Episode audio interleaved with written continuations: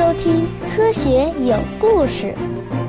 比科学故事更重要的，更重要的，更重要的，更重要的是科学精神。想要找到太阳耀斑和磁暴的真正原因啊，那就必须要搞清楚太阳上到底发生了一些什么样的物理和化学反应。而要搞清楚这些，首先就必须要搞清楚太阳是由什么物质构成的。让我们先来看看，截止到一八五九年的这次太阳爆发时，当时的人类对太阳的物质构成了解到了什么程度。我们先来简要回顾一下一八五九年之前的太阳研究历史。早在一六六五年，二十二岁的牛顿在自己的农村老家就完成了史上最美的物理实验之一——牛顿色散实验。我们因此啊，发现了彩虹的成因。原来太阳光是由七色光混合而成的，而阳光分解成的这道彩虹也被科学家们叫做光谱。到了十九世纪初，德国诞生了一位光学仪器的制作大师，他叫夫朗和费。他发明了一种叫做衍射光栅的精密化学仪器。那你呢，可以找一张 DVD 光盘仔细看看，你会发现啊，光盘也可以反射出七色的彩虹。那光盘与衍射光栅。就有异曲同工之妙。夫朗和费通过光栅研究太阳的光谱，又有了一个惊讶的发现：在太阳的光谱中，居然包含着很多神秘的黑色线条，就像我们在商品上常见的条形码一样。他用显微镜放大观察，一共看到了五百七十四条黑线。他们太奇怪了，当时的物理学家们谁也不知道这些黑线是怎么回事儿。光谱问题已经够让科学家们琢磨的了，现在啊又出现了神秘的黑线。弗朗和费把衍射光栅应用在最明亮的恒星上，他发现，在恒星的光谱中也会出现黑色的线条，这些线条的位置彼此之间有些相似，也有一些不同。那这些神秘的黑线到底是什么呢？有些人认为啊，它们是望远镜里的缺陷；有些人则认为它们来自地球的大气层。更有意思的是说啊，它们来自太阳和其他恒星的大气层。遗憾的是啊，夫朗和费还没有找到答案，就因为肺结核而病逝，年仅三十七岁。在夫朗和费去世的那一年，有两位化学家发现，每种化学元素在燃烧的时候都会发出一种独特的颜色。换句话说啊，只要看火焰的颜色，就能判断出燃烧的物质里面有一些什么元素。这个呢就被叫做焰色反应。你家里的煤气灶燃烧的颜色啊就是蓝色的，这呢就是一种焰色反应。如果你往煤气灶的火焰上撒一点盐巴的话，你就会看到煤气原本的蓝色的火焰呢会发出明黄色的光。节日里的烟花表演就是焰色反应的最佳应用。时间来到了一八五九年，出现了两位痴迷于研究焰色反应的科学家，一位叫基尔霍夫，另一位叫本森。为了研究焰色反应，基尔霍夫造出了世界上第一台光谱仪，而本身呢，则发明了本身灯。本身和基尔霍夫两个人呢，就把手边能烧的化学药品啊都烧了一遍。他们记录下了各种材料的光谱。他们发现啊，这些化学元素的光谱呢，都是一根根细细的线条，完全不像太阳光谱那样连绵不断。比如把食盐拿去烧，就会出现两条黄色的谱线。他们俩很快就发现。这些谱线就像是元素的条形码一样，与各种元素有着一一的对应的关系。这两人呢还做过这样的测试：一个人往本身灯上撒化学药品，另一个人马上就可以根据光谱线判断出烧的是什么东西，包含了一些什么样的元素，而且呢是百试百灵的。本身还有一个厉害的地方，他制造出了当时有史以来最纯净的化学样本，这使得他们在个别谱线的校准上更加有信心。基尔霍夫则利用物理知识设计出了举世无双的设备来分析线条。基尔霍夫早年出了意外，造成了身体的残疾，所以呢，他总是在昏暗的实验室里专心致志地操作着精密的设备，以最精湛的方式直接将光线引入到仪器中。有一天呢，他取得了突破，他点燃了石灰样本，于是就产生了用来照亮剧院舞台的著名的石灰光。石灰燃烧时会发出白色的火焰，透过棱镜分解后就能够产生一个连续的颜色谱。接着，在光穿过棱镜前，基尔霍夫集中一缕石灰光穿过本身灯的火焰，然后他在火焰上撒了一点钠，使得火光中闪出钠特有的黄色。在荧幕上，他看到了富朗和费的黑色地线出现在石灰光的光谱上。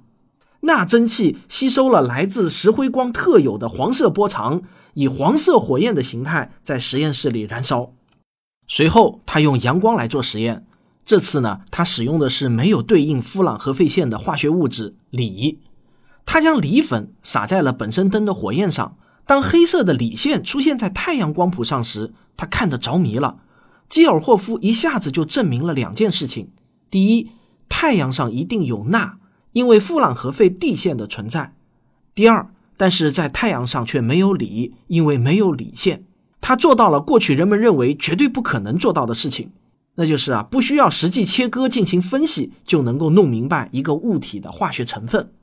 吉尔霍夫确定了光谱分析的三条规则：第一条，高温的固体或者稠密的气体会产生连续的光谱，是一个从蓝色到红色分布的彩带；第二条。高温的稀薄气体会产生发射光谱，是一系列明亮的色线，位置则取决于气体的化学成分。第三条，被较低温度的稀薄气体包围的固体则会产生吸收光谱，连续光谱会被某些特定的波长所吸收，产生一系列的黑线，位置就与气体发射谱线的位置是一样的。这三条规则则证明了发射谱线和吸收谱线之间有某种特定的联系。除了太阳的化学成分以外，基尔霍夫在光谱分析上的规则也提供了两个关于太阳本质的必然结论。实验结果显示呢，金属需要在极高的温度下才能融化以及啊放出蒸汽，因此呢，太阳的大气层一定是非常非常热的，应该有好几千摄氏度的高温，以便维持充满金属气体的大气层。而太阳本身应该更热，才能发出连续的彩色光谱。大气层的气体吸收有色光而产生了夫朗核废线。天文学家将太阳的可见层称为光球层，并最终确认这一层并不是包在固体外的发亮云层，因为没有什么物体能够在几千摄氏度的高温下还保持着固态。在光球层的上方呢，则是太阳大气层。当光球层的光线穿过大气层进入太空的时候，大气层中的金属气体就会产生夫朗核废线。不过啊，他们很快就发现会有一个严重的干扰，就是地球的大气层。阳光必须穿过地球的大气层才能照到光谱仪上，这就意味着有些夫朗核废线可能并非来自于太阳，而是来自地球大气层中的化学物质。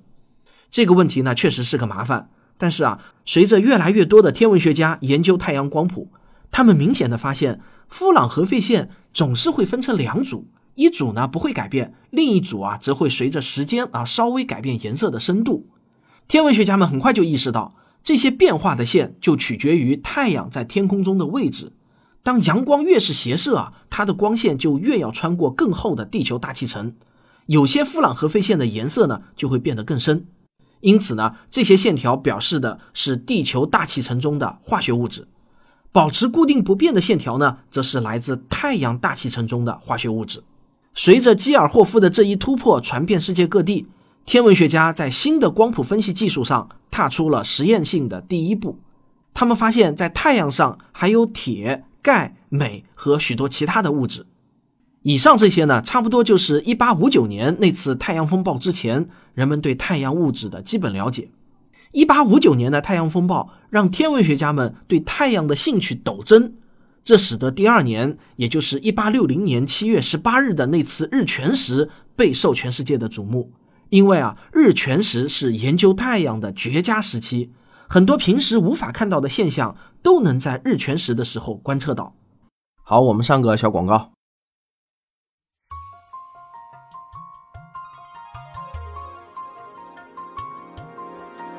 我的收费专辑《真假世界未解之谜》已经全部更新完毕了，用证据还原真相，用科学理解宇宙。如果你对世界未解之谜感兴趣的话呢，请千万不要错过我的这个专辑。现在呢，就可以一口气听完，听到爽了。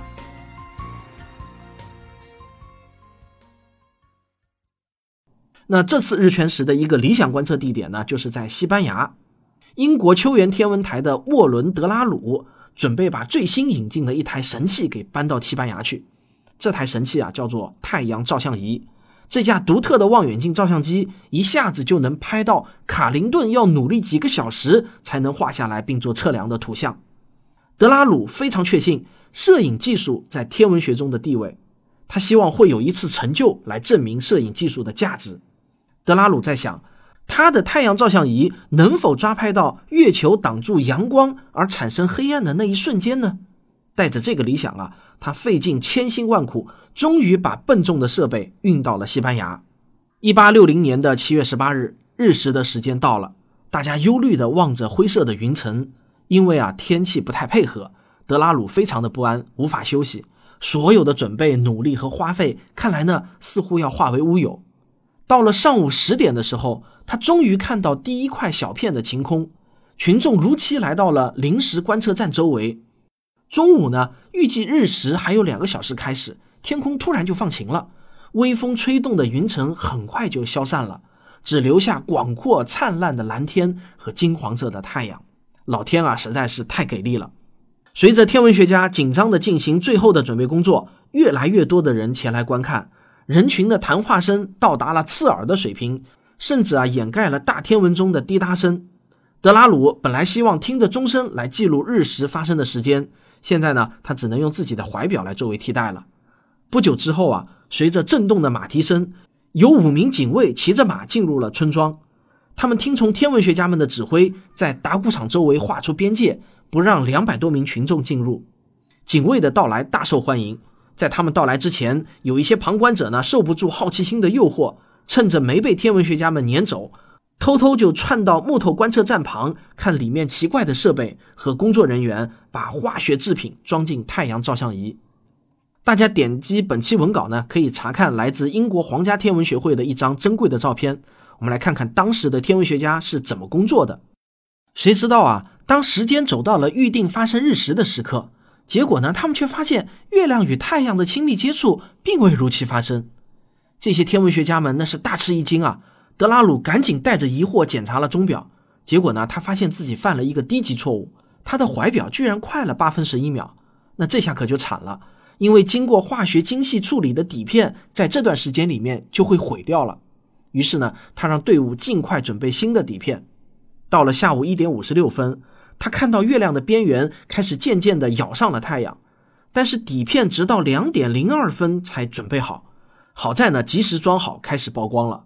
他们在日食期间一直在持续的拍摄。十分钟后，月亮遮住了一个黑子群，自然形成的云层遮住了太阳。天文学家们只能停止观测，焦虑的观望着。直到六分钟后，云层才再次散开。他们赶紧继续工作。太阳逐渐的消失在了月亮的后面。德拉鲁注意到，天空由蔚蓝色变成了某种靛蓝色。周围的景物呢，也被镀上了一层青铜色。日全食终于到来了，景物落入了一片的黑暗中，聚集的人群突然就安静了。教堂的钟声穿过山谷，德拉鲁开始通过望远镜绘图。他能分辨出太阳前面月亮褐色的表面，但是月亮后面露出的粉红色的凸起吸引了他的注意。当他画完第一张草图的时候，他抬头裸眼观看天空。在日冕苍白的光带周围，天空是深深的靛蓝色，地平线处是深红色和橙色。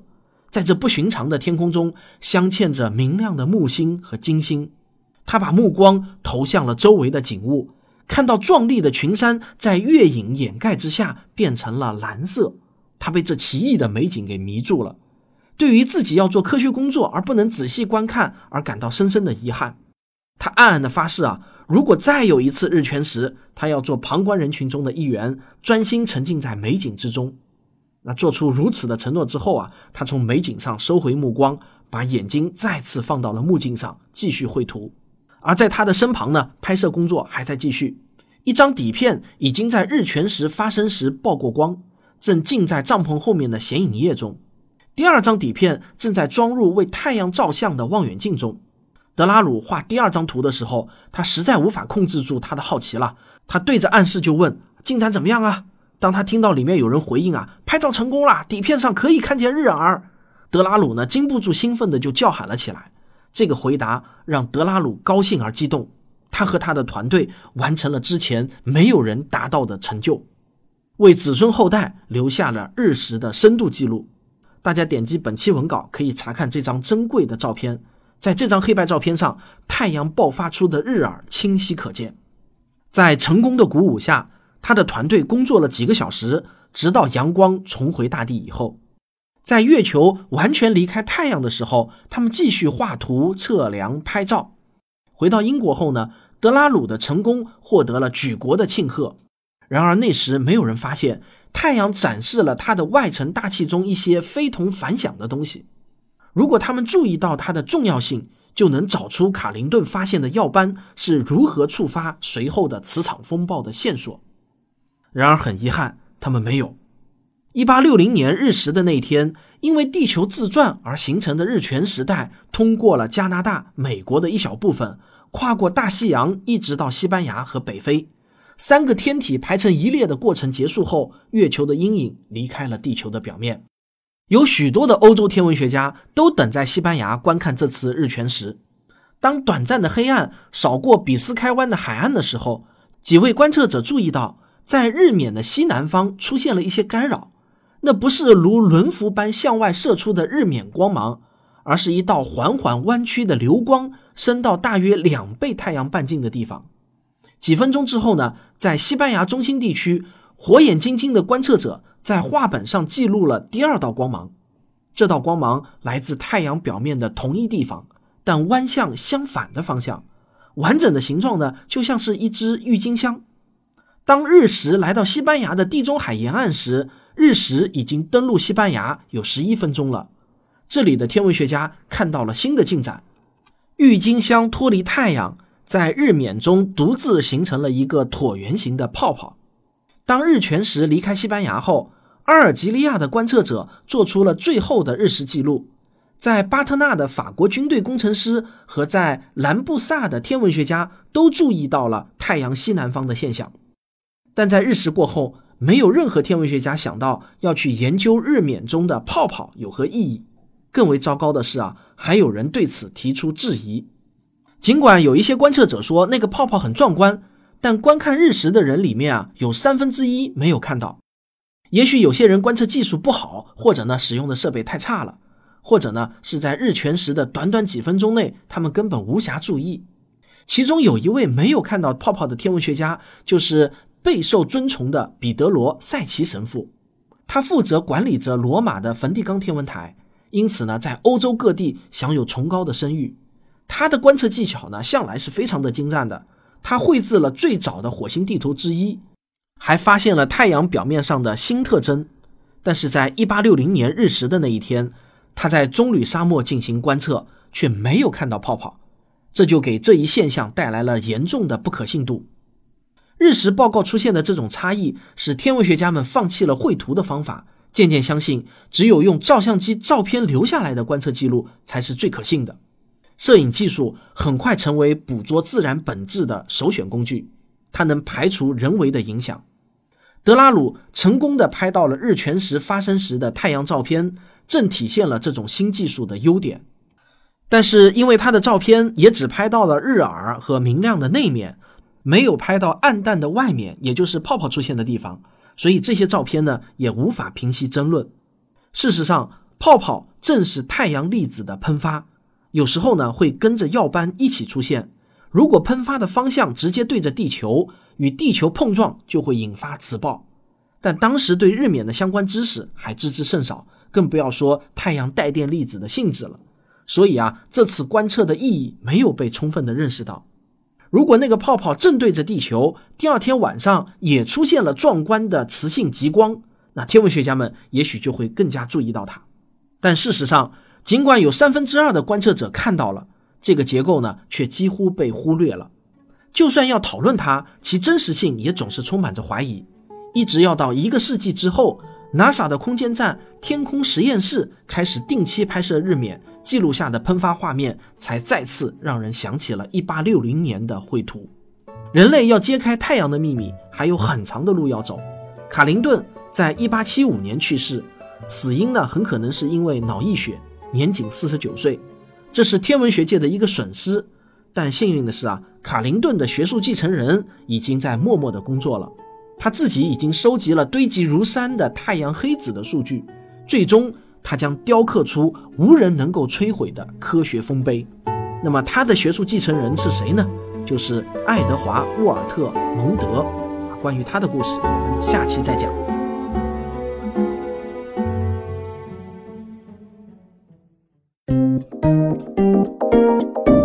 科学声音。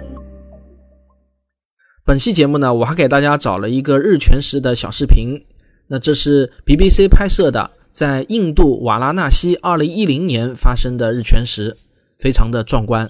如果大家有兴趣啊，可以在科学声音视频这个小程序中找到。国外科普视频精选这个专辑，那第十八期就是了，名字呢叫做 BBC 二零一零年印度日全食啊，大家别搞错了，是在微信小程序中搜索“科学声音视频”六个字。本期节目播出的时候啊，刚好是二零一八年的中秋节假期，那我在这里呢祝大家中秋快乐，阖家团圆。不过啊，月饼不宜多吃，因为大多数月饼呢都是高糖高热的。上周呢，我搞了一个看电影拿奖品的活动后，引起了非常热烈的响应。截止到现在呢，已经有将近两百位听众参与到了我们这个活动中来，而且已经有三十多位听众顺利的完成了任务。详情啊，大家可以关注“科学有故事”的微信公号。这个活动呢是长期有效的。如果你也想参加这个看电影拿奖品的活动啊，可以加我们志愿者滨海木星的微信，微信号是四五零八八幺二二七。多多益善啊！奖品是领不完的。我和吴老师的新书《亿万年的孤独》和《无中生有的世界》也是奖品之一。这两本书呢，已经有很多人到手了。对书的品质啊，那基本上都是五星好评的，放在书架上特别的显眼，闪闪发光的。当然，内容也非常的好啦。其实呢，每年到了中秋节的时候啊，最让我开心的是大闸蟹要上市了，哈哈哈哈！这是我的最爱啊！我真的很难理解啊，为什么有些人不喜欢吃大闸蟹？我希望有同号的留个言啊，来给我一下鼓励和支持。这个不喜欢吃大闸蟹的人也可以留言讲讲你们的理由嘛，让我来反驳反驳啊。好，这就是本期节目。如果你喜欢我的节目的话呢，请别忘了点一下订阅，这样子就不会错过第一时间的更新通知了。当然，也希望您能够留言、转发和分享啊。什么叫留言和转发和分享？分享不就是转发吗？